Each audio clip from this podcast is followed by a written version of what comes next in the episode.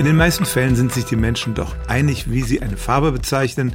Wenn ich also zum Beispiel sage, die Tomate ist rot, werde ich damit wenig Widerspruch ernten. Aber vielleicht haben Sie sich ja auch schon mal gefragt, wir mögen uns auf das Wort rot geeinigt haben, aber empfinden wir tatsächlich dasselbe, wenn wir eine rote Rose oder Tomate sehen? Um das zu beantworten, muss man unterschiedliche Dinge betrachten. Erstmal die reine Physik. Die meisten Menschen haben drei verschiedene Farbrezeptoren in ihrem Auge. Die werden von den Lichtwellen gereizt und da kommt auch dann ungefähr dasselbe bei raus. Mit zwei Ausnahmen. Entweder man ist farbenblind, dann ist einer dieser Rezeptoren gar nicht vorhanden oder nur schwach, dann sieht man weniger Farben.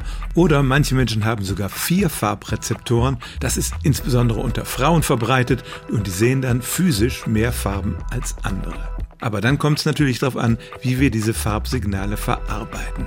Wir alle wenden ständig irgendwelche Farbfilter an, weil die Dinge bei unterschiedlichem Lichteinfall auch ganz anders aussehen. Wir nennen die Tomate immer rot, egal ob Dämmerlicht herrscht oder helles Mittagslicht.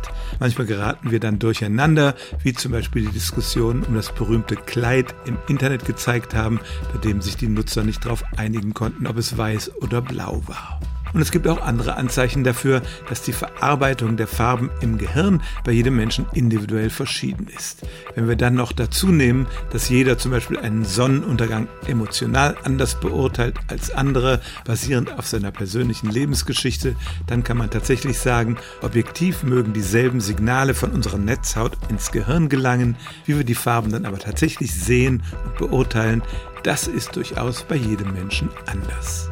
Stellen auch Sie Ihre alltäglichste Frage unter stimmtz.radio1.de.